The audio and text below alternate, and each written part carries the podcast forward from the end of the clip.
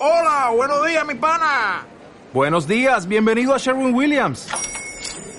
¡Ey! ¿Qué onda, compadre? ¿Qué onda? Ya tengo lista la pintura que ordenaste en el ProPlus app. Con más de 6.000 representantes en nuestras tiendas listos para atenderte en tu idioma y beneficios para contratistas que encontrarás en aliadopro.com. En Sherwin Williams somos el aliado del PRO. Bienvenido a Casa sobre la Roca, Iglesia Cristiana Integral. En el 2019, año de la clave de Re, queremos que conozcas a Jesús y que ese encuentro transforme tu vida por completo. Hoy, Dios tiene un mensaje especial para ti. Es tiempo de disponer tu corazón. Bienvenido. Siéntase bienvenido al legado. Quiero preguntarte, ¿qué me estás dejando? Entendiendo entendiendo cada uno de nosotros lo que significa un legado. ¿Qué es dejar un legado? ¿Alguien tiene alguna idea de lo que es dejar algún legado? Había, ¿te acuerdas, Johitan, que habíamos hablado de un par de micrófonos? Para que un par de personas que le había dicho yo a Caro se quedara una acá y otra por allá. Los que están acá. Entonces, ¿quiénes son, las dos, ¿quiénes son los dos del, que tienen el premio? Aquí están los micrófonos, creo. Hay uno que tiene aquí a Andrés y el otro será ese. Aló, aló, sí. Este es uno para Erika Peña. Quienes no conocen a Erika, ahí se las presento. Aló, aló, aló. Y la otra, ¿y el otro para quién, Caro? Joana Arce no la tenemos, entonces Caro se va a hacer cargo. Entonces, bien, ¿alguna idea de qué es un legado? Ayúdeme levantando su mano. Yo quiero que esto lo hagamos súper participativo. Vamos a hacer algo diferente hoy e intentemos entender qué, de qué se trata. Aleja, ¿qué es un legado? Una herencia, algo que uno le deja a alguien. ¿Ok? ¿Qué diferencia hay entre herencia y legado? Para acá alguien que se anime. Si alguien no se anima, Caro, tú escoges. ¿Qué diferencia hay entre herencia y legado? Diferencia entre herencia y legado. Ánimo. Bueno, eh, herencia, pues algo que ya ha sido un derecho, ¿sí? Y el legado yo lo veo como el fruto de un propósito por el cual debe continuar. Esto aquí terminó. ¿Aprendieron? Ah, perfecto. El fruto de un propósito que debe continuar. ¡Wow! ¡Qué bárbaro! Bien, muy bien. Muy bien. Excelente. Bien, entonces, eh, el legado es exactamente eso. ¿Qué es lo que tú estás dejando? ¿Qué es lo que tú me estás dejando? ¿Qué es lo que yo te estoy dejando? Mire a su compañero que tiene ahí al lado, a la izquierda, a la derecha.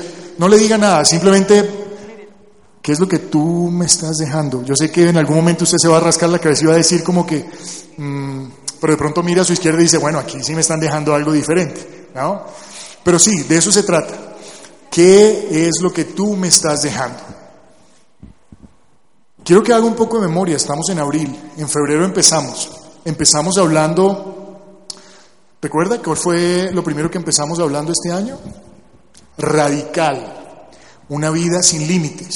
¿Qué? Eso, radical, una vida sin límites. Estábamos hablando nada más y nada menos de que no nos amoldemos al mundo actual, es decir, que no seamos un molde, sino que seamos transformados en nuestra mente. Interesante. De eso venimos. Después entramos con consecuente. ¿Quién eres? ¿Quién eres? Y, y aprendíamos un poco que lo que nos define no son nuestros actos. Perdón, lo que nos define son nuestros actos, más bien. Lo que nos define son nuestros, nuestros actos y no lo que tenemos por dentro. Muchas veces vivimos la vida diciéndole a todo el planeta entero, las personas que tenemos a nuestro alrededor, y les decimos, es que usted no sabe quién soy yo queriéndole decir a esa persona que usted es alguien bueno, que usted es alguien que puede, que usted es capaz, que usted es alguien honesto, que usted es alguien totalmente espectacular, pero resulta que sus actos lo traicionan. Entonces, está siendo consecuente con lo que eres. Y hoy vamos a hablar de legado. ¿Qué me estás dejando? Entonces, Quiero basarme en el libro de Ezequiel Ezequiel, ¿lo tiene alguien por ahí? Ayúdenme leyendo aquí por este lado, a quien tú veas, Caro, con Biblia de una vez, alguien que tenga Ezequiel 2.8. Ahí de rapidez. Ezequiel 2.8. ¿Ya lo tiene alguien por ahí? Vamos, Dieguito, duro. Ezequiel 2.8. Tú, hijo de hombre, atiende bien a lo que te voy a decir y no seas rebelde como ellos. Abre tu boca y come lo que te voy a dar. Esperen, no entendí. Otra vez. Tú, hijo de hombre, O sea, yo. yo creo. ¿Quién está hablando ahí? Aquí está hablando Dios. Dios le está hablando a un hombre Sí. y le dice, tú, hijo de hombre, o sea, le está hablando al, a un mortal, a una persona que está en este planeta. Tú, hijo de hombre, Atiende bien a lo que te voy a decir. o sea, pare oreja, Pay attention. pare oreja, escuche. Y no seas rebelde como ellos. Abre tu boca y come lo que te voy a dar. Abre tu boca y come lo que te voy a dar. Señor Jesús, gracias por esta oportunidad, por esta palabra que nos das. Yo te pido en tu santo nombre que ministres nuestra vida en este momento, que nos des la oportunidad, Señor, de aprender de toda pequeña cosa que nos vas a dar en el día de hoy. Háblanos, Señor, con claridad. Déjanos entender lo que quieres para cada uno de nosotros, Dios. Déjanos entender quién eres. Déjanos entender en dónde estás.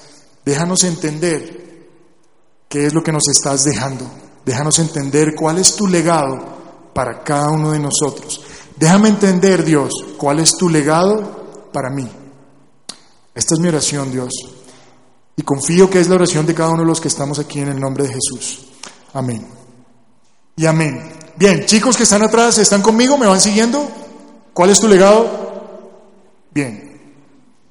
Entonces, habiendo dicho eso, si usted se va rápidamente a Proverbios 13:22, así al azar, Erika. Proverbios 13:22, a la que tú, a la persona que tú quieras. Como por ejemplo, esa persona está perfecta. Proverbios 13:22. Ya. El bueno dejará herederos a los hijos de sus hijos. El bueno dejará herederos a los hijos de sus hijos. Permítame, yo le, leo esta versión. El hombre bueno dejará herencia a los hijos de sus hijos. El hombre bueno dejará herencia a los hijos de sus hijos. Es decir, todos conocen a mi hija Isabela. Yo voy a dejar herencia, si soy bueno, a Isabela y a los hijos de Isabela. ¿Me entiende? Una generación, dos generaciones y los hijos de ella, tres generaciones. Pero la palabra de Dios promete que vamos hasta ¿cuántas generaciones? Hasta la cuarta generación. O sea, yo no sé si usted está entendiendo lo que hoy puede pasar con sus hijos y los que van a venir. Con sus hijos y los que van a venir. Rodri, yo no tengo hijos todavía, los que van a venir. El hombre bueno. ¿Pero cómo así el hombre bueno? Pues el hombre íntegro. ¿Pero cómo así el hombre íntegro? Pues el hombre intachable. ¿Pero cómo así el hombre intachable? Pues el hombre recto. Ese dejará herencia a los hijos de sus hijos.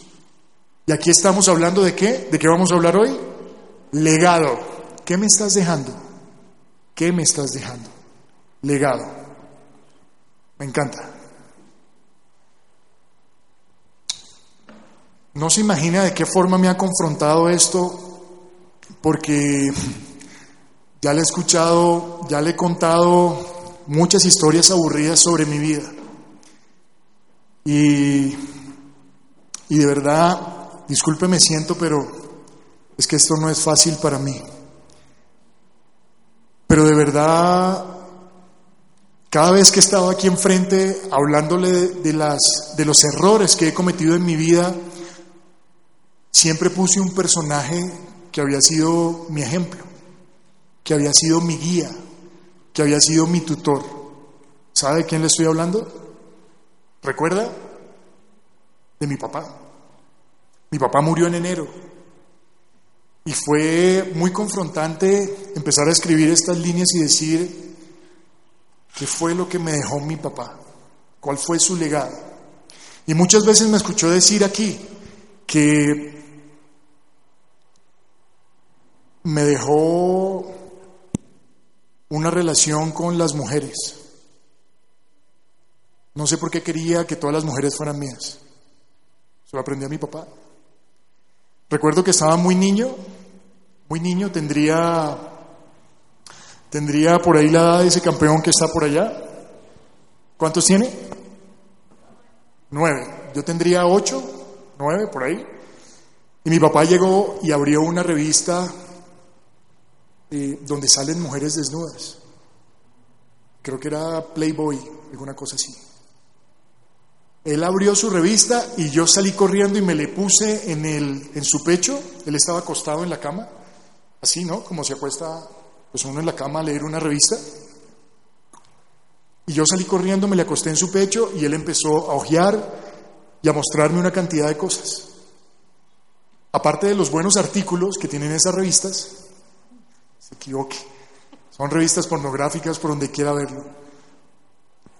Empezó a enseñarme muchas cosas sobre las mujeres.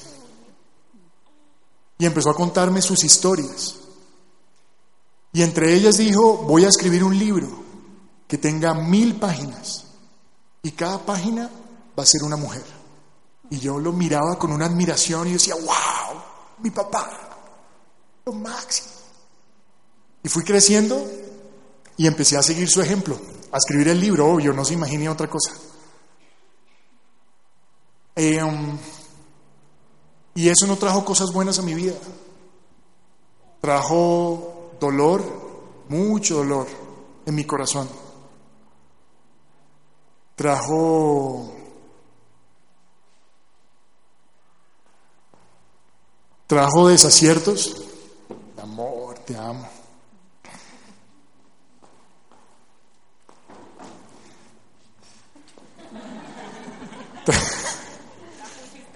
trajo,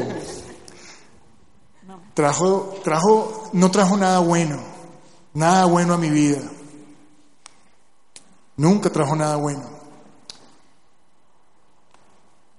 Pero también eso vino acompañado de alcohol. Yo recuerdo una fiesta que hicieron en mi casa. Ya había crecido un poco más, 12 años, imagínense más o menos. Y pudieron haber llegado a mi casa, sin mentirle, cerca de 50 cajas de whisky. No hablo de botellas, hablo de cajas. Y fácilmente habían 150, 200 invitados a una cena en una casa muy grande donde yo vivía. Y empecé a tan corta edad a darme cuenta que la vida social alrededor del alcohol era interesante. Entonces mezclé alcohol y mujeres. Em, y de pronto, en medio de alcohol, mujeres, también tuve un legado por parte de mi padre y fue no saber elegir sus amistades. Y empecé a ver personas con las que él frecuentaba que lo estaban llevando a hacer cosas que de pronto para él no eran agradables. Y a pesar de que desde muy niño empecé a ver eh, pues estas revistas, estas mujeres, estas cosas, pues adivine que se empezó a formar en mi mente el tipo ideal de mujer, las conejitas, ¿no? Era, ese era mi tipo ideal. Todas tenían que ser así, conejitas. Yo decía,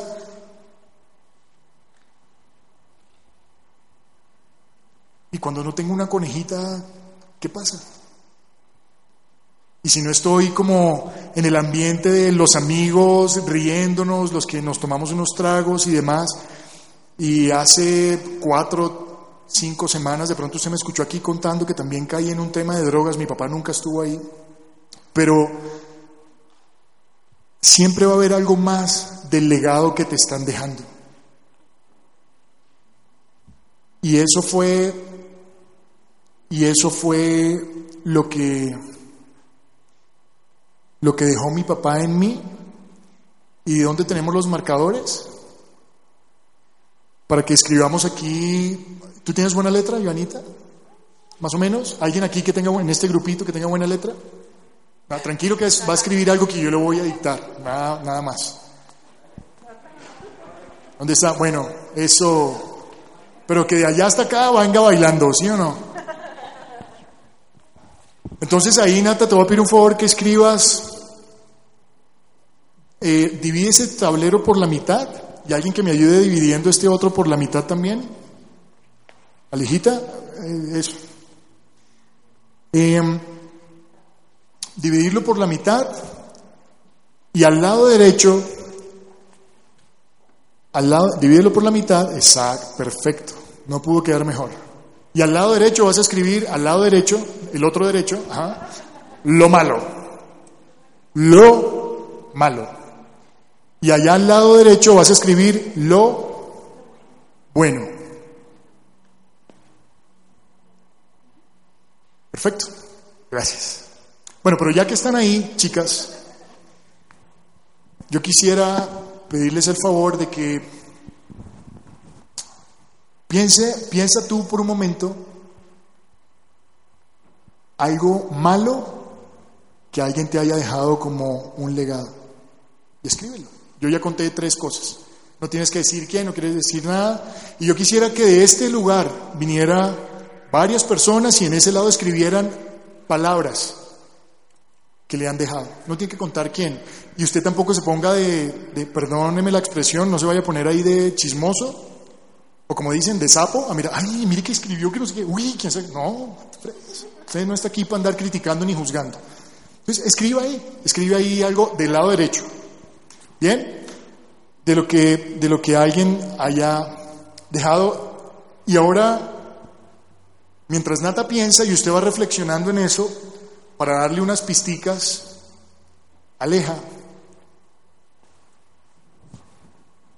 Quiero contarle que mi papá, porque eso es lo que le he contado aquí todo el tiempo a toda la iglesia. Mi papá fue el que me enseñó, mi papá fue el que me mostró, mi papá y mi papá, pero nunca he hablado de las cosas buenas de mi papá. A, a mis hijas les he contado lo que mi papá hizo en mí, lo bueno que mi papá hizo en mí. Y, mi papá hizo cosas súper interesantes como, como por ejemplo me enseñó a ser un hombre responsable. Ya le conté todo lo malo de mi papá, pero en mi casa nunca hizo falta un plato de comida, nunca hizo falta el dinero para ir a hacer la compra eh, de mercado, nunca hizo falta eh, una dinero para que mis hermanos y yo estudiáramos. Nunca hizo falta eh, un viaje, alguna cosa, nunca hizo falta absolutamente nada. Cualquier, cualquier dinero que tenía mi papá en su bolsillo, lo primero que siempre vi, con estos ojos que se van a comer, los, es, lo que siempre vi fue que mi papá atendía primero su casa. Eso fue algo que me dejó mi papá. Responsable. ¿Qué otra cosa me dejó mi papá? Me dejó su trato, la forma, lo caballeroso que era con mi mamá.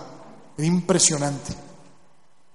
Yo no dejo, yo cada vez que miro, yo, yo, yo, hago parte de cuatro hermanos y soy el menor de mi casa. En el medio hay dos mujeres que vienen seguidas. Imagínense cuando cumplieron 15 años. Yo no me canso de ver las fotos y siempre que las veo, la mujer más hermosa en cada una de esas fiestas era mi mamá, la más hermosa. Y yo recuerdo ver a mi papá cómo caminaba orgulloso, sintiéndose como muy sobrado de semejante mujer que tenía. Era muy bella, ahí se veía espectacularmente bella. Y mi papá vivía muy orgulloso de ella y la trataba como una reina. Mi mamá se iba, iba a tomar asiento en cualquier lugar y llegaba, siempre le corría la silla. Siempre. Y si en algún momento él se demoraba 30 segundos en correrle la silla, mi mamá no se atrevía a correr la silla. Ella se quedaba ahí de pie esperando a que su hombre la hiciera sentir como una dama. Siempre. Siempre iba a subirse al carro y este hombre le abría la puerta. Siempre se hacía cargo de que ella se sintiera como una reina. Y eso también me lo dejó mi papá. También me dejó ver cómo trataba él a, a mis hermanos y a mí. Ver cómo trataba a sus familiares, cómo los ayudaba, cómo se ocupaba de que estuvieran bien. Para mí era impresionante darme cuenta cómo, cómo mi papá se esforzaba para que las personas se sintieran cómodas, cómodas. Él no era la persona que te traía y te servía, ¿no? No, no se hacía cargo de servirte, de recogerte y de hacerte, pero se aseguraba de que cualquier persona que estuviera con él se sintiera cómodo, así fuera con una simple conversación. Con una simple conversación lo hacía sentir muy cómodo.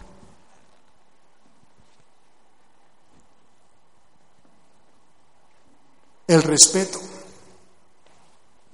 Entonces, yo estaba ennoviado con mi esposa, con Gloris, y yo llegaba a mi casa con las mujeres. Y un día mi papá me puso un alto y me dijo, a Gloris me la respeta, porque ella es como mi hija. Imagínese ese choque en mi cabeza. Tuvimos una pelea horrible los dos, horrible. Y vengo yo con el rabo entre las, entre las piernas, las orejas gachas, y llego, papá, mamá, no, no me la aguanto más, que no sé qué. ¿Sabe qué hicieron mi papá y mi mamá? Me dieron la espalda. Y se fueron del lado de mi esposa, de Gloria. Era mi novia en ese entonces. Eso para mí fue legado. Fue una lección de vida también. De yo empezar a reflexionar y a decir, pero ¿cómo así que traigo a una novia y la presento? ¿Cómo así que me meto con cualquier otra vieja, la traigo a presentarla y me la rechazan? No entiendo. ¿Me, sigue un poco la historia entre lo malo y lo bueno? Cuando le pido que escriba aquí cosas malas, no le quiero destapar heridas, ni mucho menos. Pero sí es importante entender qué estás dejando, qué me estás dejando y qué te estoy dejando yo a ti. Su éxito laboral, por ejemplo, un hombre súper trabajador, súper exitoso con unos logros profesionales increíbles. Razón de eso fue que yo nací en Barranquilla, porque a él lo trasladan a esta ciudad a, gerenciar toda la costa norte del país en una compañía de productos agroquímicos. Y era impresionante, era impresionante el respeto que le tenían a mi papá y cómo, cómo yo me sentía orgulloso caminando de él, tomándole su mano. Yo, estaba chiquitito, así como este campeón, 12 años, 13 años, y yo caminaba por la compañía con él, y yo, y yo, pues yo no sé si usted ha hecho eso con su hijo, si lo ha invitado a su, o a su sobrino, si lo ha invitado a la compañía, al lugar donde usted trabaja, y fíjese lo que hacen los niños. Van caminando y empiezan a mirar a todo el mundo y cómo saludan y ellos son hola, que no sé qué. Y cuando dicen, señor Pachón, don Jaime, buenas tardes, ¿cómo le va? Y yo, yo sonreía, yo decía, están saludando a mi papá, mi papá es importante. Eso también me lo dejó mi papá. Y, y ahí empecé a, a copiar cosas, su éxito laboral, como le dije. Era un hombre súper radical. Algún día, algún día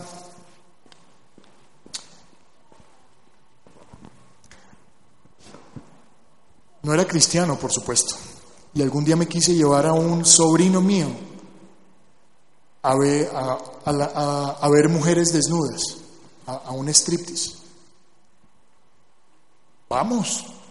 Pues mi papá nunca hizo eso conmigo, pero siempre uno iba un poco más allá. Mujeres. Yo las vi en revistas, camine, yo lo llevo a que las vean vivo y en directo.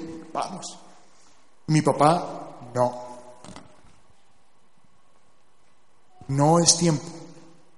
muy radical. Y para mí era un shock en mi cabeza.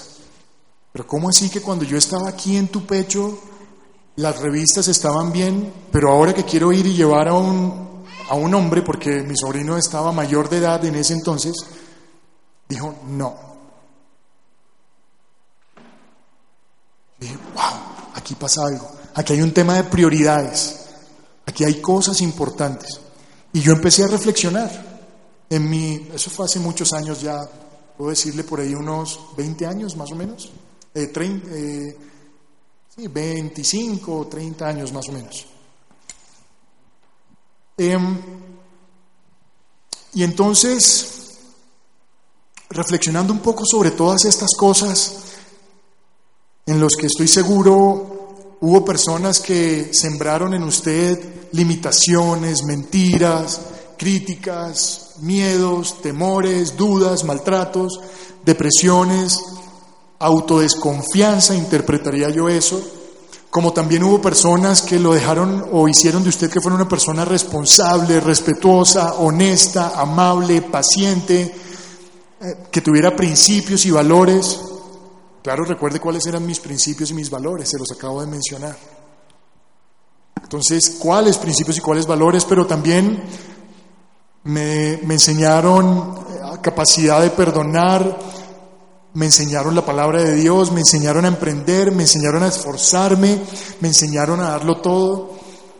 Em, entonces me gusta porque lo que esto me hace entender es que usted está sintonizado conmigo. Legado. ¿Qué estás dejando?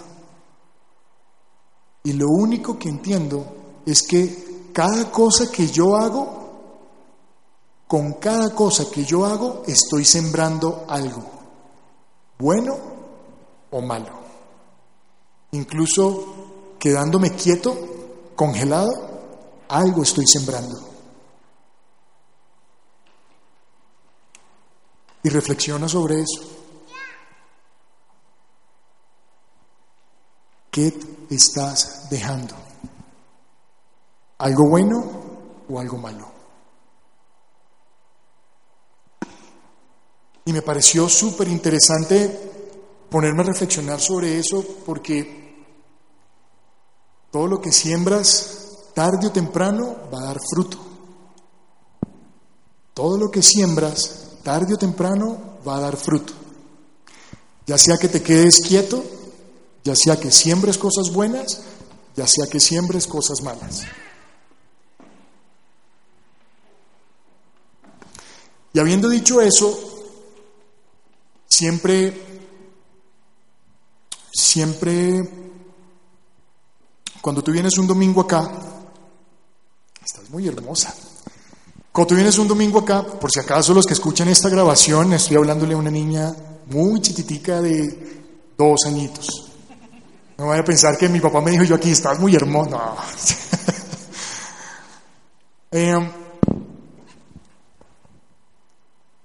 ya hablé de su papá y en eso de su mamá. Pero quiero preguntarle algo y es cuando, cuando tú vienes a una iglesia como la nuestra, siempre hay una pregunta y te dicen, te dicen, yo quiero invitarte a que recibas a Jesucristo en tu corazón. Y esa es tu decisión. Y si quieres recibirlo, ven acá al frente. Y por tu propia voluntad tú vienes al frente y dices, sí, quiero hacerlo, quiero recibirlo. Ya me cansé de la vida que estoy viviendo y no quiero más. Dices, quiero vivir una vida diferente, bajo valores y principios bíblicos. Quiero empezar a vivir mi vida. Y yo sé que todos hemos tomado una decisión o hemos reflexionado en ese tipo de decisiones. Pero la pregunta que quiero hacerte es, ¿qué le estás permitiendo a Dios dejar como legado en tu vida? Quiero que escribas esa pregunta en primera persona. ¿Qué le estoy permitiendo a Dios que deje en mi vida como su legado?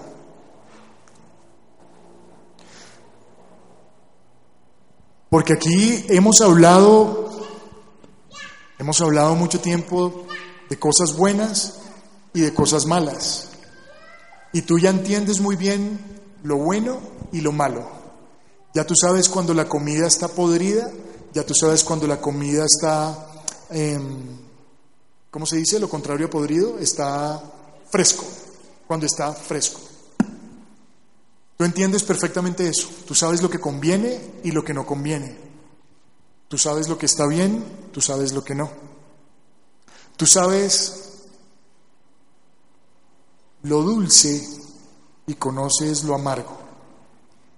En otras palabras, tú eres quien decide, nadie más. El año pasado estuve trabajando mucho junto con mi esposa en, todo el ministerio sobre reafirmarnos nosotros como personas. Y concluíamos diciendo que cada uno de nosotros es lo que cree que es. Yo no puedo ser nada diferente a lo que, a lo que yo creo que soy. Yo soy lo que creo que soy. Punto. Yo no soy nada diferente. Y un ejemplo para, para los que de pronto no habían escuchado esto es, em, por ejemplo, Uno viene y pregunta a las personas, ¿el trabajo es bueno? sí, claro. ¿Hay alguien que crea que trabajar no es bueno? ¿Aquí hay alguien que cree que trabajar no es bueno? ¿Que el trabajo es malo? Entonces, ¿por qué te da pereza? ¿Qué estás creyendo? Hablando de creencias, tu creencia determina tu comportamiento. Si yo empiezo todos los días, qué pereza, ay no, levantarme a trabajar, esa jefe, esa empresa, esta gente me pagan mal, y empiezo a verle todo lo malo, tu comportamiento va a ser perezoso. Va a ser que le vas a sacar el quite a todo eso. Así es. Tus creencias determinan tu comportamiento. Por eso te digo, tú eres lo que tú crees que eres. No eres nada diferente, nada diferente. Pero bueno, estamos hablando de legado.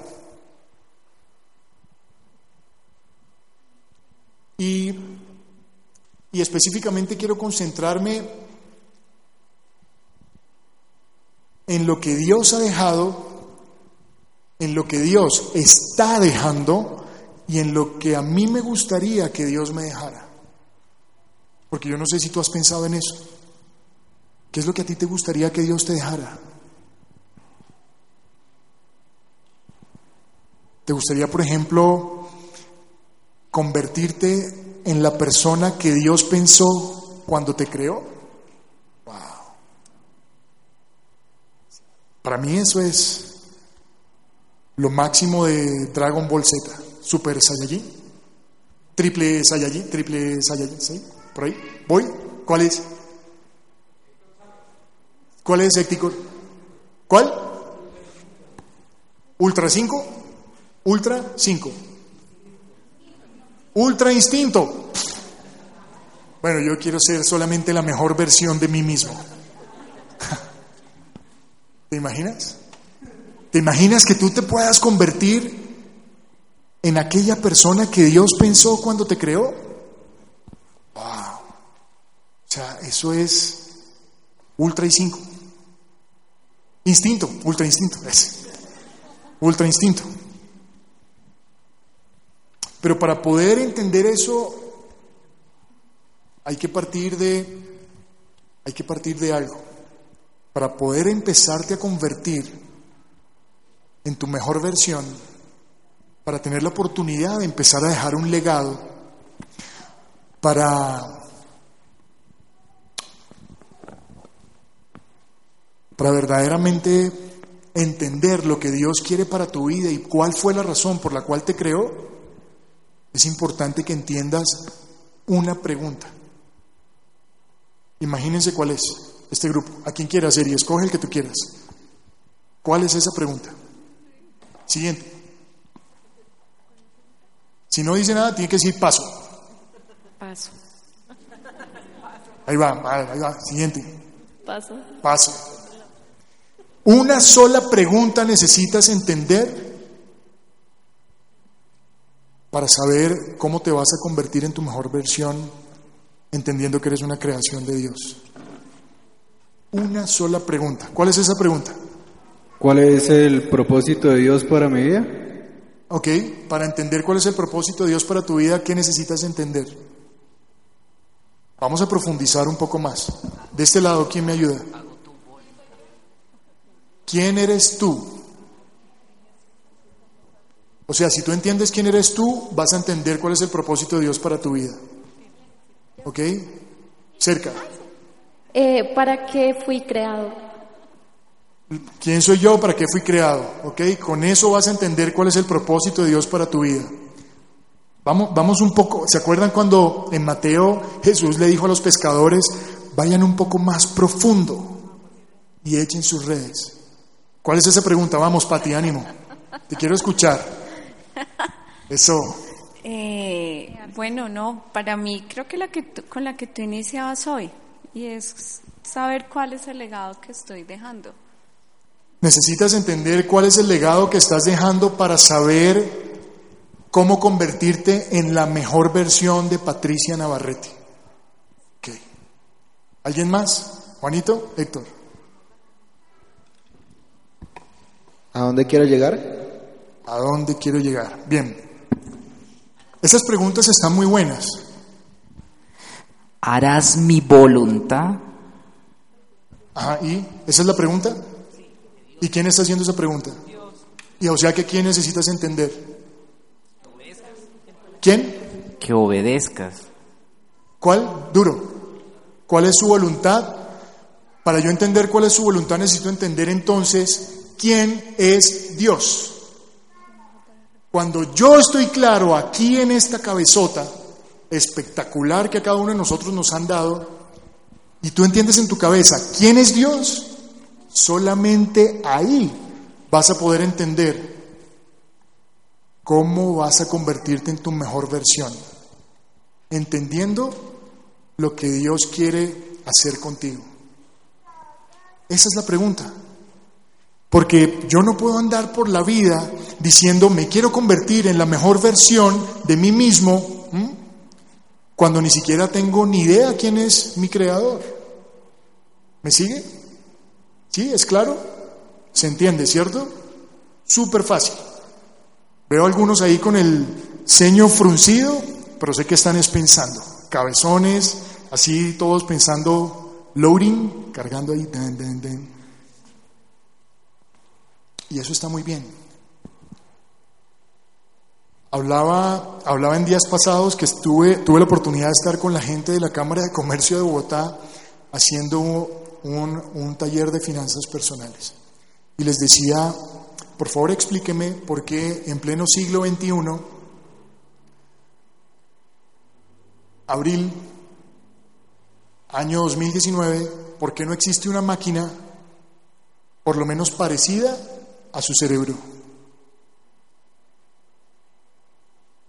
Yo no sé si usted entiende quién lo creó. Algo que ni siquiera se ha descubierto hoy acá. Algo que usted tiene acá en su cabeza, por eso digo cabezota. No hay una máquina que pueda hacer esto mismo, no hay nadie que pueda explicar esto que usted tiene acá. Entonces necesito empezar a entender quién es Dios. Necesito empezar a entender qué es lo que Él quiere para mí. Y en la Biblia, ayúdeme. Por favor, ayúdeme escribiendo acá. Este grupo ahora, este grupo que está a mi mano derecha, va a escribir acá todo lo bueno que usted sabe que Dios quiere para usted. O cuando Dios pensó en usted, o cuando usted ha leído, o cuando usted le han dicho, que usted diga, yo sé que Dios quiere que yo sea esto, todo lo bueno, todo lo bueno. Y este grupo que está acá, por favor allí escriba todo lo malo que Dios quiere que usted sea. Yo quiero que tú seas así, calvo. todo lo malo. Escriba ahí todo lo malo.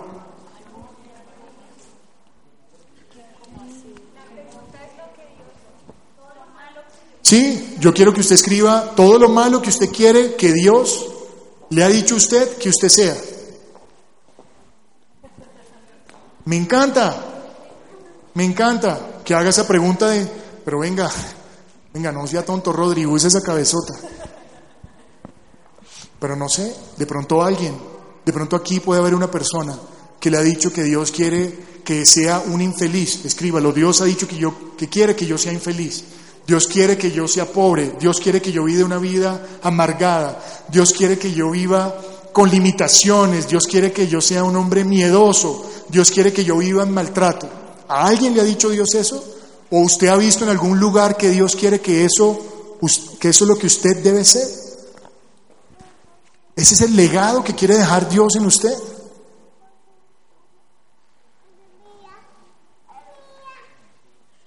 ¿En serio no hay nadie en este grupo? ¿No, no existe una sola persona? ¿Ni siquiera tú? ¿No?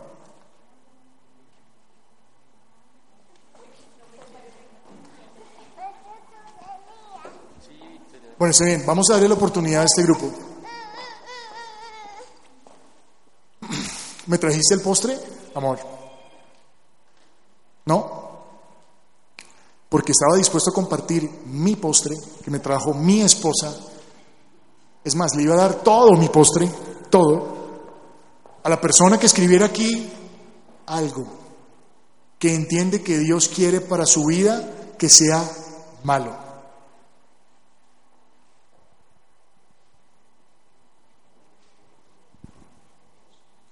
Entiendo que solamente aquí han escrito cinco personas. Espérate para que escuchen. Ya. Pues es que no hay nada así como, como que Dios quiera algo malo para uno. Pero, ¿Estás segura? Pero puede ser que Yo no, estoy hablando en general, estoy hablando de ti. Pero de pronto a veces Dios a veces quiere que nosotros que, o sea, tengamos situaciones de prueba para nosotros poder salir a flote, o sea, por decirlo así. ¿Pruebas en qué? Eh, Escríbela.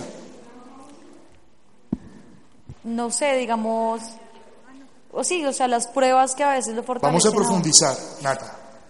Vamos al grano, como dijo el dermatólogo. Necesito que seas específica. ¿Dónde está lo malo?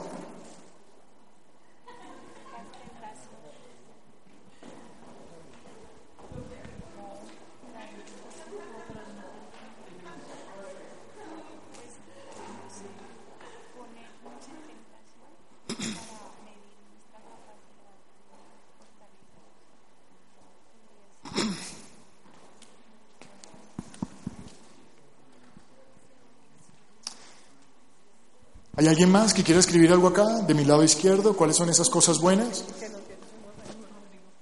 Eh, un micrófono para Indira, por favor. Yo tengo una pregunta, es lo malo que Dios quiere para mí o, o, o algo que sea malo para mí de parte de Dios.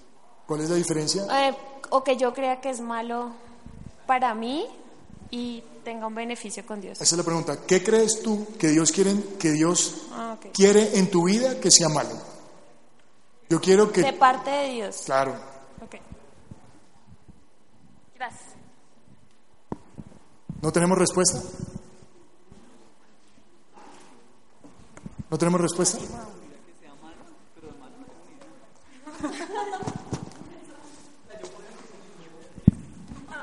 Porque, vea, eso es una pregunta importante. Esa es una pregunta importante. Porque Dios, mi papá quería que yo fuera un hombre mujeriego. ¿Me, me sigue un poco el ejemplo? Entonces yo podría escribir ahí mujeriego, alcohólico, pero justo un día, justo un día, mi papá siendo un hombre ateo, cuando estaba prácticamente al borde de un divorcio, mi papá siendo un hombre ateo, me sienta en un restaurante y me dice, hablemos. Después de que conversamos por muchas horas, viene y me dice, ¿y qué pasó con la iglesia? Y le digo, no quiero que me hables de eso, porque eso no sirve para nada, la iglesia no sirve. Y él con su firmeza y, como le dije ahorita, con, con su rectitud y sus cosas, hizo un gesto y me dijo, necesito que vuelvas a la iglesia. Siendo en ese momento mi papá un hombre ateo. Entonces pregunto, ¿qué estaría viendo él en mí?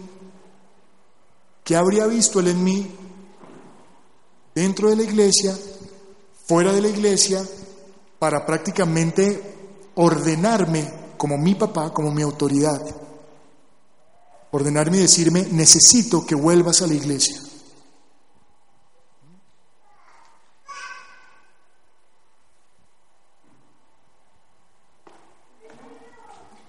Su merced escriba tranquila.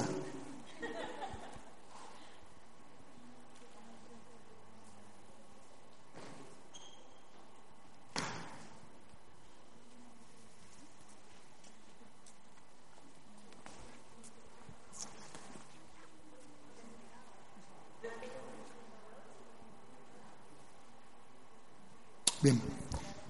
Quiero dar claridad a este par de puntos y gracias por haberlo escribido porque lo voy a tomar es como un ejemplo solamente. Cuando, perdona, escribido, escribido.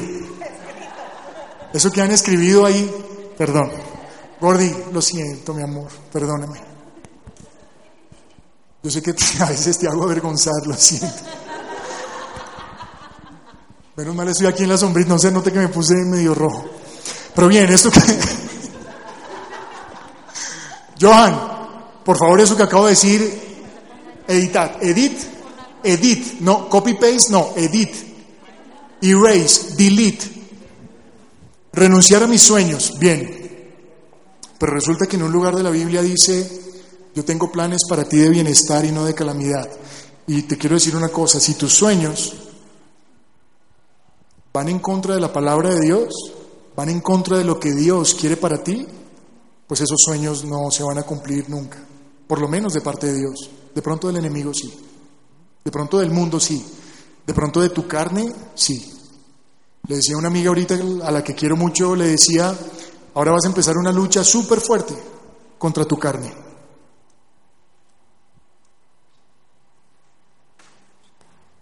Y pruebas, el caer para levantarse más fuerte. ¿Por el caer de dónde? ¿El caer de dónde? ¿Como Batman, ahí en un agujero? No, hay algo muy personal que me, me gustaría compartirlo, yo creo que ya muchos lo saben. Y tú hablas del tema del trabajo, por ejemplo. Yo sé que el trabajo es una bendición, que, o sea, que es algo que obviamente Dios nos da, nos provee. Bueno, yo estoy pasando por una situación muy difícil porque mi trabajo a mí me está afectando más de lo que, digamos que yo he tenido como esa, em, o sea, he estado muy confrontada porque digo, Dios, ese es el trabajo que tú me diste porque estoy sufriendo por la parte, digamos, emocional, física, psicológica, en todos los aspectos. Mucha gente dice, renuncia, renuncia. Pero el problema es el trabajo. ¿Es un problema de trabajo o es un problema de carácter con una persona? No, es el trabajo. Lo que pasa es que cuando ya tu empresa toma decisiones, muchas veces hoy en día a las empresas no les importa la parte humana, sino son, son objetos y ya, o sea, no importa. Te desmejoran tu salario, te mueven aquí, te mueven allá como a su antojo, pero sin importar qué afectaciones te puede traer a ti y a los demás. Porque no es tanto el trabajo que yo hago porque me gusta, sino como las decisiones que Entonces, profundicemos. Ejemplo claro, ¿cuál es? Entonces yo digo, bueno, las pruebas pueden ser, no sé, tal vez...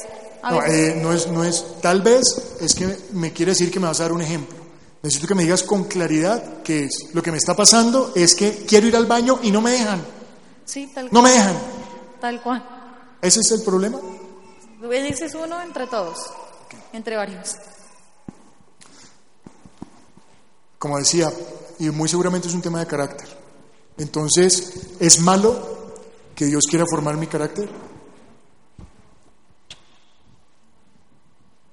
No es, no es la respuesta de Rodri, no es mi respuesta, es tu respuesta. Solamente tú sabes lo que Dios quiere contigo, yo no lo sé. Yo tengo perfectamente claro lo que Dios quiere conmigo, con mi esposa y mis hijas. Me encantaría tener la capacidad de entender lo que Dios quiere con cada uno de ustedes. De algunos pocos Dios me ha dicho algo.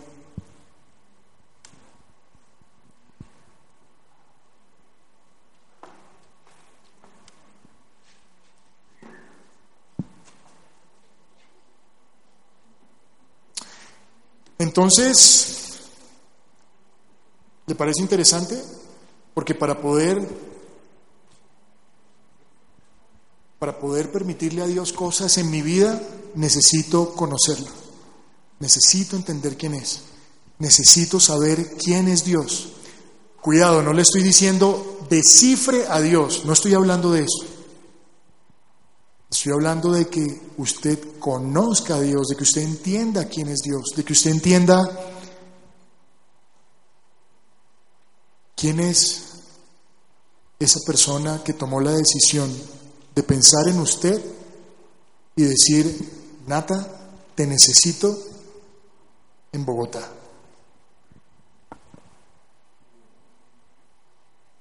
Usted necesita entender eso a ese nivel de detalle, a ese nivel de profundidad. Porque no me sirve lo que yo hablo con mi compañero, con mi compañera, lo que hablo con mi líder, no me sirve lo que hablan conmigo. No, eso no sirve. Necesito ir directo a la fuente, directo a la fuente. Porque mi papá me dijo, necesito que vuelvas a la iglesia. ¿Qué estaba viendo él? Em, ¿Le pasas a Gloris, porfa? Solamente quiero decir que a veces nosotros pensamos que las pruebas son malas o que cuando pasamos por tiempos de dificultades que Dios quiere hacernos pasar por algo malo. Pero para los que hemos tenido pruebas muy difíciles en su momento y que las hemos pasado solamente con la ayuda de Dios, si nosotros nos volteamos a mirar y decimos, si no hubiera sido por eso, tal vez no tendría hoy el carácter para afrontar el lugar que Dios me, donde Dios me ha dado. Entonces muchas veces, aunque hoy veamos cosas malas, no quiere decir em, que Dios quiera cosas malas para nosotros, sino que muchas veces es la forma de aprender, es la escuela de para fortalecer el carácter para las bendiciones que Dios tiene más adelante. De acuerdo, gracias mi amor. Cada vez entiendo más por qué te escogí como mi esposa. La mujer sabia edifica su hogar. La necia con sus manos la destruye. ¿Qué quieres ser? ¿Necia o sabia? Como diría mi hija Isabela, it's up to you, baby.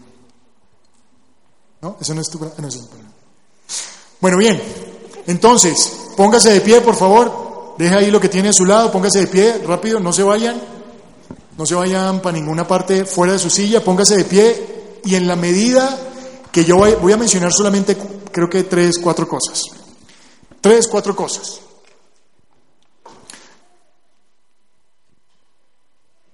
Si usted no está de acuerdo conmigo, con lo que yo voy a decir, por favor, tome asiento. ¿Ok?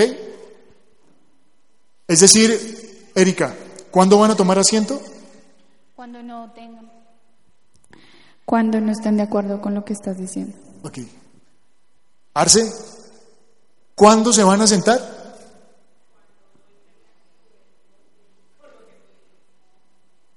Ok. Otra vez, repitamos para que quede ahí. Eh, ¿Y dónde está Johan? No lo veo. Ah, ya lo vi. ¿Cuándo se van a sentar? Cuando no estén de acuerdo con lo que tú dices. Ok, entonces, yo quiero que Dios haga cosas sobrenaturales en mi vida. Pues en, dígalo en primera persona usted mismo. Yo quiero que Dios haga cosas sobrenaturales en mi vida. Si usted no está de acuerdo, siéntese.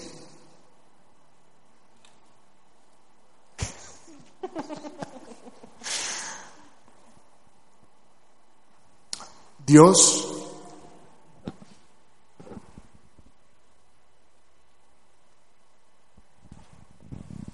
Dios cuando me pensó, me deseó. Él quería que yo estuviera aquí, en este lugar.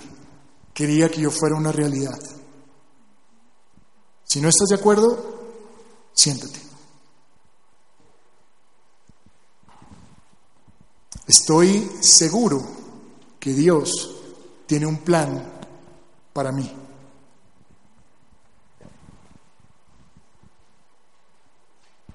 Y estoy plenamente convencido que a pesar de las cosas malas, ahí toma la foto, que en las cosas malas, estoy plenamente convencido que cuando pasan cosas malas en mi vida, Dios me está acompañando. Entonces, ¿qué haces permitiendo esta basura en tu cabeza? Esa basura que escribiste ahí a mi lado derecho. ¿Por qué permites que eso esté todos los días de tu vida dando vueltas una y otra vez?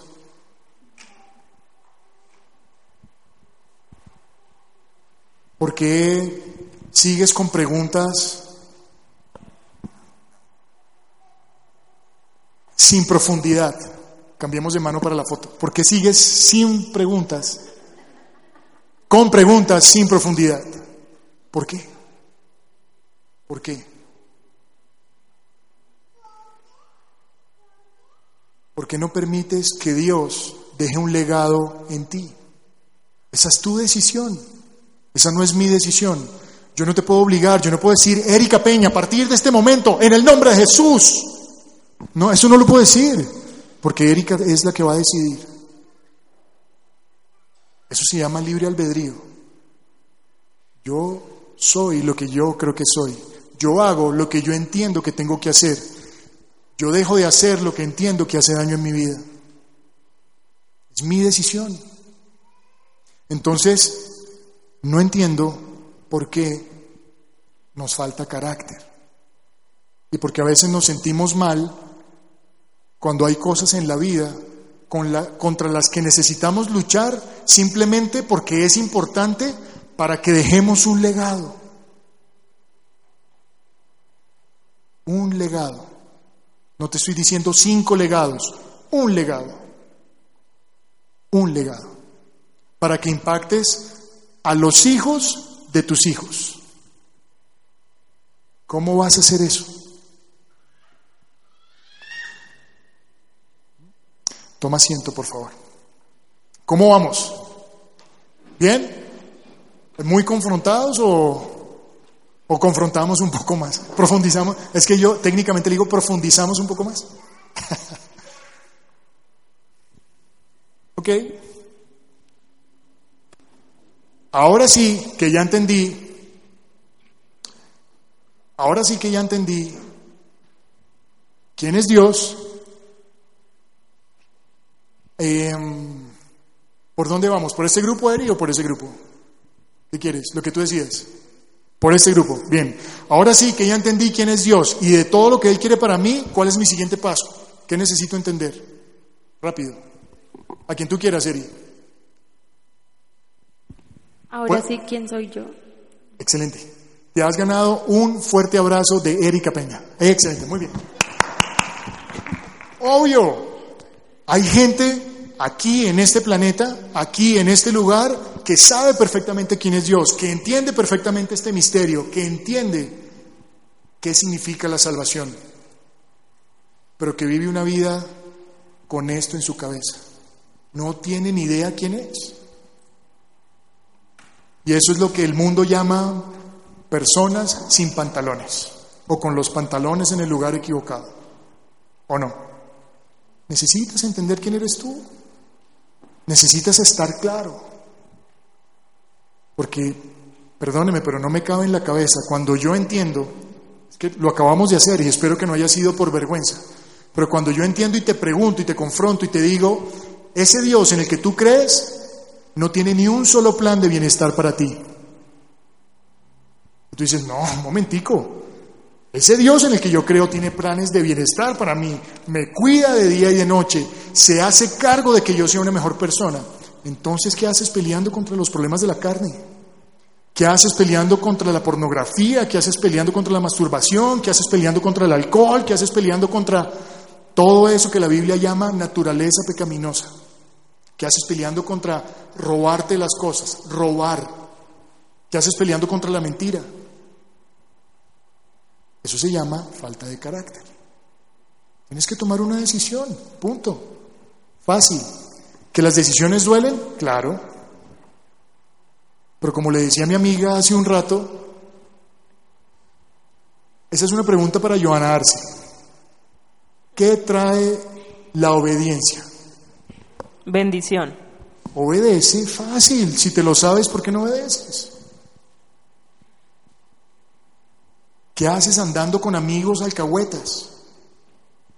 Esos amigos que no sirven para nada, que te están llevando a que cometas errores y que te equivoques.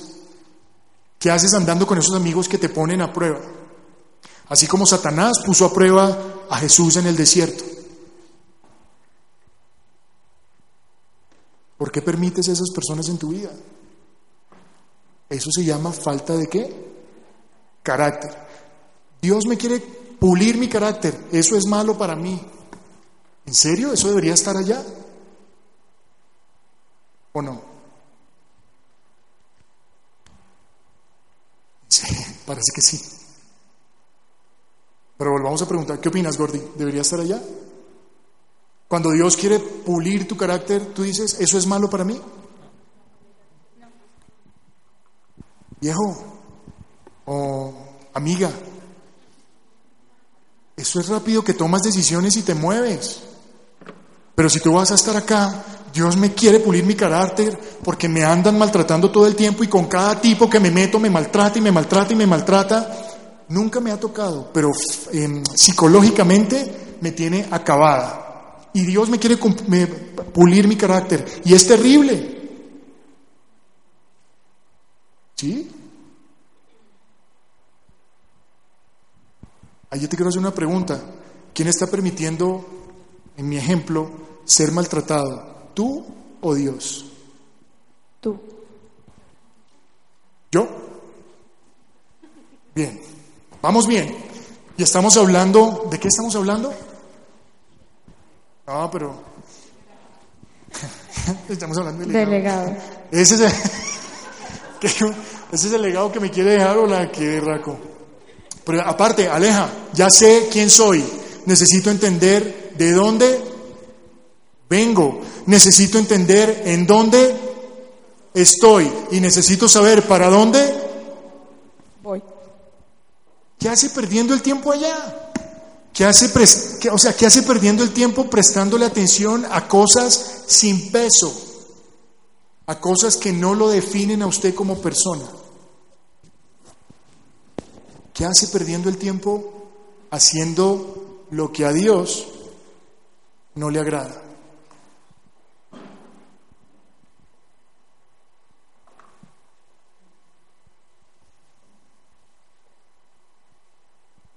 Um, eso era lo que quería compartirle hoy. Y es con lo que Dios me ha venido confrontando estos días. En mi casa, los que han estado acompañándonos y nos han dado la oportunidad de disfrutar de su compañía en mi casa, tengo un cuadro donde está mi familia y ahí está mi papá. Y llevo muchos días, desde enero, mi papá murió el 31 de diciembre. No sé qué va a pasar el 31 de diciembre de este año. Seguramente me voy a acordar de mi papá y seguramente me voy a poner triste. Mi papá era mi mejor amigo.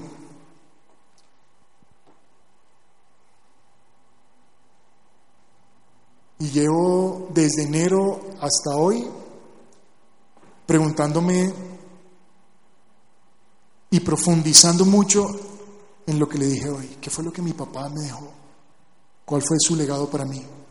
No, chino, le dejé el estudio. mi papá me dejó algo más. Ya le conté algunas cosas. Algo más. Y lo más importante que me dejó mi papá fue una instrucción clara.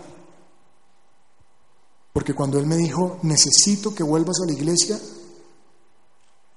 lo que yo entendí hoy en mi espiritualidad y en mi madurez es que me dijo, necesito que vuelvas a conversar con aquel que te creó. Porque cosas importantes vi en ti que Él está haciendo en ti. Así que necesito que vuelvas ahí. Y eso es lo que yo te quiero pedir hoy. Necesito. Y tómalo como parte de Dios, estas palabras. Necesito que vuelvas a mí para que conversemos y hablemos. Para que estés clara, para que estés claro qué es lo que yo tengo para ti, porque te amo, porque eres mío. Porque desde que te pensé y te deseé, quiero que hagas cosas extraordinarias. No te canses, no te canses, no te canses. Quiero que vayas al libro de Ezequiel y quiero que hagamos un ejercicio. Hágase, háganse por, por parejas, por favor, de a dos en dos. Todos, incluido Johan. Johan, vas a estar acá conmigo, ven. Déjame eso ahí programado y ven. Y quiero que vaya, no los veo por parejas. Quiero que, quiero que se ponga de pie, deje todo lo que tiene encima, póngalo en su silla, póngase de pie y coja una Biblia. No quiero que anote ni escriba nada. Coja una Biblia y salga de su silla y quiero verlo por aquí. O sea, no lo quiero, no lo quiero ver apretado. Johan, ven acá, por favor. Las chicas del micrófono también quiero verlas. Eh, Milton y Caro, necesito que algo organices, organiza algo con tus campeones, ¿puedes? Para que hagas este ejercicio con tu esposa. Coche, ¿no se puede? Organizar un par de sillas. Aquí conmigo. Busque por favor el libro de Ezequiel. Ezequiel, eh, ¿hay alguien que no tenga pareja?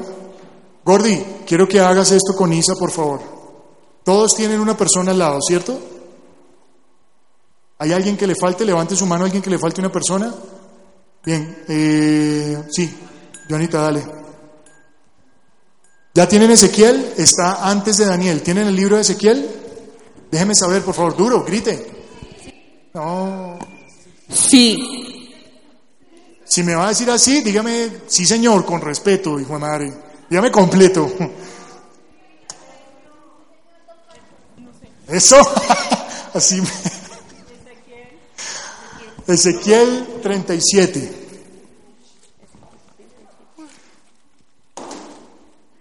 Yo quiero que por un momento usted imagine que este es una persona y que este que está aquí hablando es Dios. No le estoy diciendo que Rodri es Dios, no se equivoquen y, ay, allá en esa iglesia el Rodri se para a hablar y dice que es Dios. No estoy diciendo eso. Simplemente imagínese por un momento porque voy a leer unas palabras acá. Ezequiel 37, 1.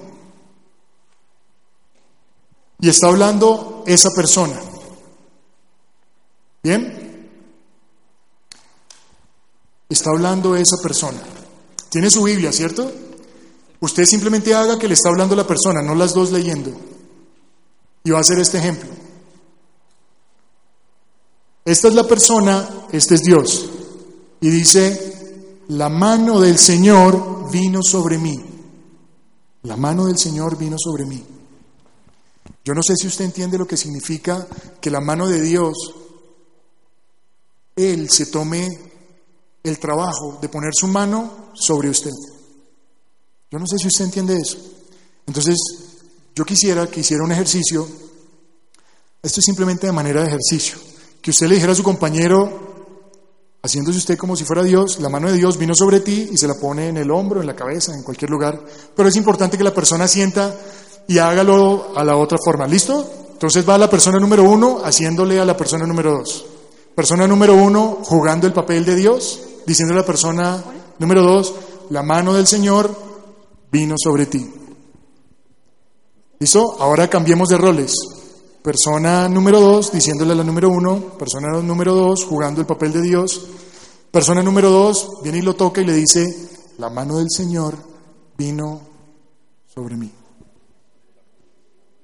Y ya que eso pasó, quiero que se vaya al libro de Josué.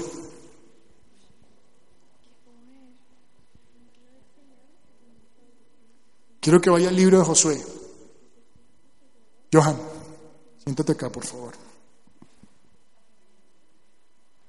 Y bueno, te quedaste solo, pero esto vas a entender el ejemplo. Y Johan está diciendo,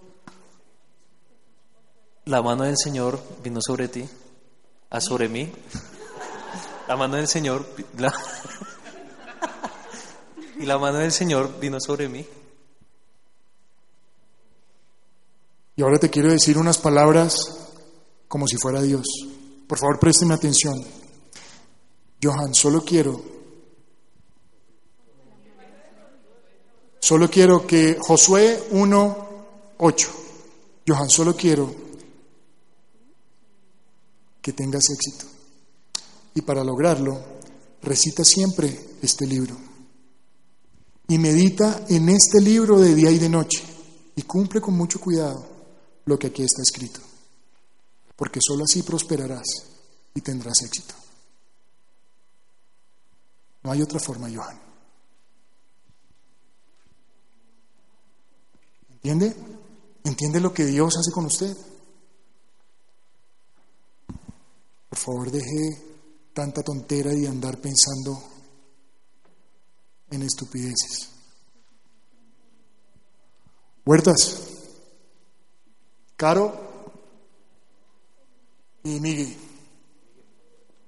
Y su merced a trabajar.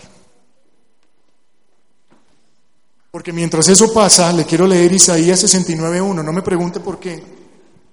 En mi Biblia está pegado este sticker, que lo encontré hoy. No sé desde hace cuánto está ahí, porque no veo las tapas de mi Biblia. Isaías. Isaías 69.1. Sus descendientes, sus descendientes, o sea, está hablando Dios para todos nosotros, sus descendientes serán conocidos entre las naciones y sus vástagos entre los pueblos. Quienes los vean reconocerán que ellos, o sea, sus descendientes, son descendencia del Señor. Isaías, ahora sí me escuchan mejor. Hola. Isaías 69.1. 691. ¿No es? Esto no puede estar mal. Debe ser otra versión. ¿No existe Isaías?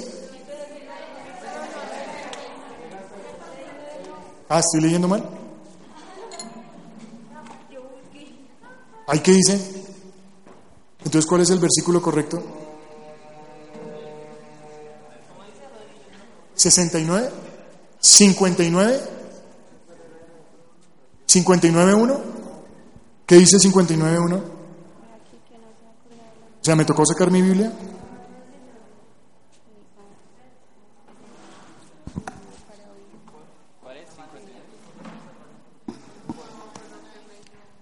¿Cómo dice? Isaías. Ese sticker me lo pegaron y yo no busqué Isaías, yo simplemente hice gracias Señor y lo declaro en el nombre de Jesús y eso se cumple en mi vida. Pero vamos a buscarlo. Eso, gracias. Lo que dice el versículo, sus descendientes serán conocidos entre las naciones y sus vástagos entre los pueblos. Quienes los vean reconocerán que ellos son descendencia bendecida del Señor. La que yo tengo acá está mal porque Isaías 69 no existe. Ah, es al revés, 61. Uy, ¿y sabe a dónde me trajo eso?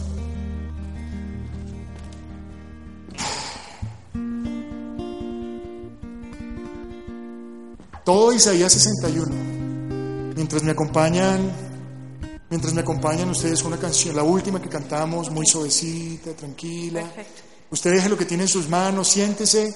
Johan, apágame, Johan, apágame las luces blancas. El micrófono Eh, y suelte lo que tiene en sus manos y, y oremos un ratito. Vamos a estar solamente unos minutos. Si tienen su celular, Isaías 61, Ese- y ya está es- eh, esta déjala prendida, solo la blanca. Solo la blanca. ¿Listo? Le quiero leer todo Isaías 61. ¿Listo, maestro?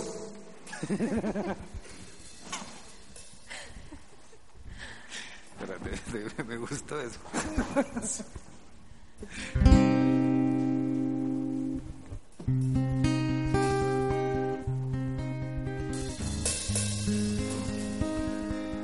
El Espíritu del Señor Omnipotente está sobre mí Estoy leyendo todo Isaías 61.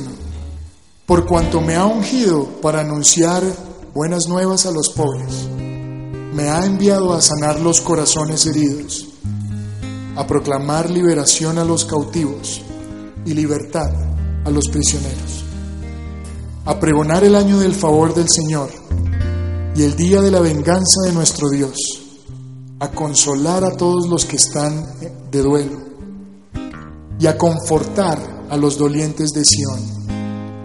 Me ha enviado a darles una corona en vez de cenizas, aceite de alegría en vez de luto, traje de fiesta en vez de espíritu de desaliento. Serán llamados robles de justicia, plantío del Señor para mostrar su gloria. Reconstruirán las, ruinas antiguas y restaurarán los escombros de antaño. Repararán las ciudades en ruinas y los escombros de muchas generaciones. Gente extraña pastoreará los rebaños de ustedes y sus campos y viñedos serán labrados por un pueblo extranjero. Pero ustedes los llamarán sacerdotes del Señor. Les dirán ministros de nuestro Dios. Se alimentarán de las riquezas de las naciones y se jactarán de los tesoros de ellas. En vez de su vergüenza, mi pueblo recibirá doble porción. En vez de deshonra, se regocijará en su herencia y así en su tierra recibirá doble herencia y su alegría será eterna. Yo, el Señor, amo la justicia, pero odio el robo y la iniquidad. En mi fidelidad los, los recompensaré y haré, y haré con ellos un pacto eterno. Sus descendientes serán conocidos entre las naciones y sus vástagos entre los pueblos. Quienes los vean reconocerán que ellos son descendencia bendecida del Señor. Me deleito mucho en el Señor, me regocijo en mi Dios, porque Él me vistió con ropas de salvación y me cubrió con el manto de la justicia. Soy semejante a un novio que luce su diadema, o una novia adornada con sus joyas, porque así como la tierra hace que broten los retoños y el huerto hace que, que germinen las semillas, así el Señor omnipotente hará que broten la justicia y la alabanza ante todas las naciones. Esto es palabra de Dios.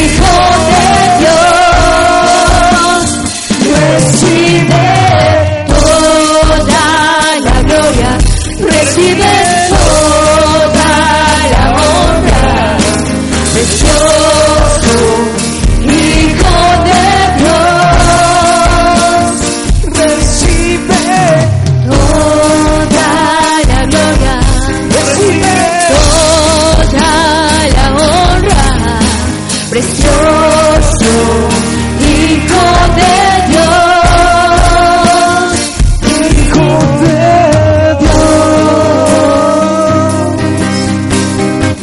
Dios, yo no sé, lo estabas cantando ahorita hace un momento y decías esas cosas que vas a hacer en mí. Qué increíble que alguien como Dios, alguien como como el Espíritu Santo, alguien como Jesús, alguien se ha tomado el trabajo, el creador de todo esto, se ha tomado el trabajo para poner sus ojos en ti. Y es increíble simplemente pensar que Dios quiere hacer con cada uno de nosotros personas prósperas, hacer con cada uno de nosotros personas valientes, personas libres, personas de influencia, personas exitosas, personas de buen testimonio.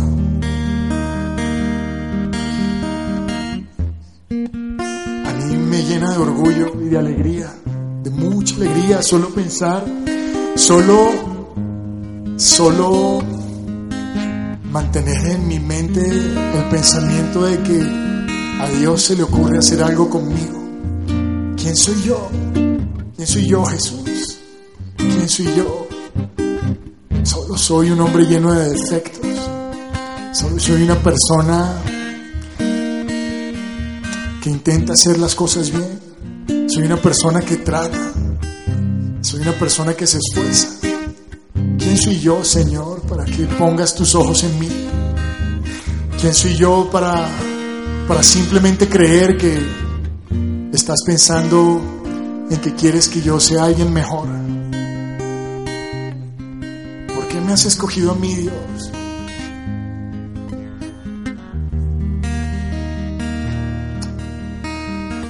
Y lo único que llega a mi mente es que me amas. Que soy importante para ti, Señor. Que te fijas en mí siempre, Dios. Y que me motivas cada día a esforzarme para convertirme en aquel que tú pensaste cuando me creaste. Dios, no dejes de motivarme. Dios, no dejes de amarme. Me voy a equivocar, Señor, y voy a cometer errores. Pero ayúdame a ser mejor. Quiero ser mejor para ti. Para ti, mi Dios. Jesús.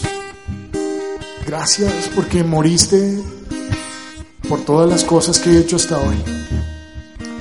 Y por las cosas que tú sabes que voy a hacer. Pero ayúdame a ser mejor. Ayúdame a equivocarme menos. Ayúdame Ayúdame a amarte más. Quiero entregarte mi corazón. De verdad, quiero entregarte mi corazón. Quiero ser literal en eso, Señor. Quiero quiero sacarte una sonrisa, Dios. Cómo me gustaría algún día tener la oportunidad de verte sonreír por cualquier cosa que haga así sea pequeña Dios. Pero dame esa oportunidad de verte sonreír. Dame esa oportunidad de, de verte, Señor.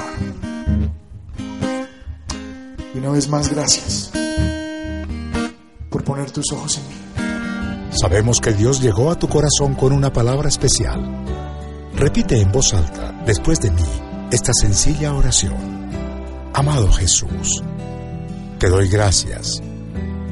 Reconozco que soy pecador, pero también reconozco que tú, Jesús, eres Dios, que te hiciste hombre, moriste y resucitaste.